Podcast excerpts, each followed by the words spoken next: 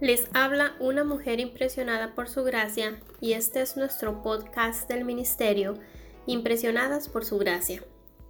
Estás escuchando Mujeres de la Biblia, un estudio devocional sobre las mujeres en las escrituras.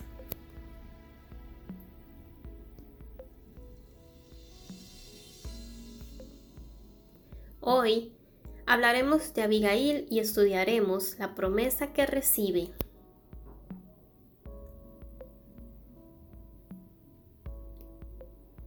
Abigail era una mujer valiente que supo sacar el mayor provecho de una situación difícil.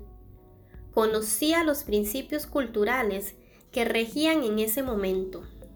Naval, simplemente por una cuestión de buena hospitalidad y de gratitud por la protección que le brindaron los hombres de David, debió de haberles dado lo que le pedían.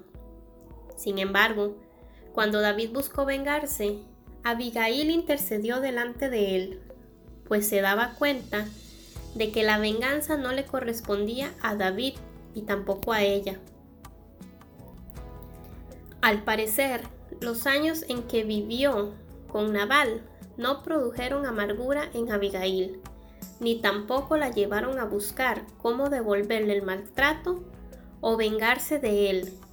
El Señor honró a Abigail por su coherencia su generosidad y su disposición a mantenerse en el camino correcto, por difícil que resultara. Asimismo, Dios continúa honrando hoy a los que son fieles, aun cuando su fidelidad les crea problemas, penurias y dolor. Él no promete librarnos siempre, como libró Abigail, pero sí nos promete estar con nosotros Promesas en las Escrituras. Oye Señor, compadécete de mí. Sé tú, Señor, mi ayuda. Convertiste mi lamento en danza. Me quitaste la ropa de luto y me vestiste de fiesta, para que te cante y te glorifique y no me quede callado. Señor mi Dios, siempre te daré gracias. Salmo 30 versículos del 10 al 12. No me niegues, Señor, tu misericordia, que siempre me protejan tu amor y tu verdad. Salmo 40 versículo 11. Así que no temas porque yo estoy contigo.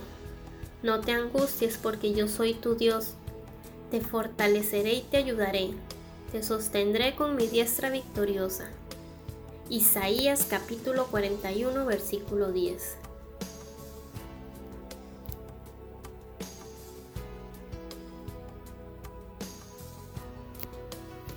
Nuestra oración es que el Dios de nuestro Señor Jesucristo, el Padre glorioso, te dé el espíritu de sabiduría y de revelación para que lo conozcas mejor y que asimismo sean iluminados los ojos de tu corazón, para que sepas a qué esperanza Él te ha llamado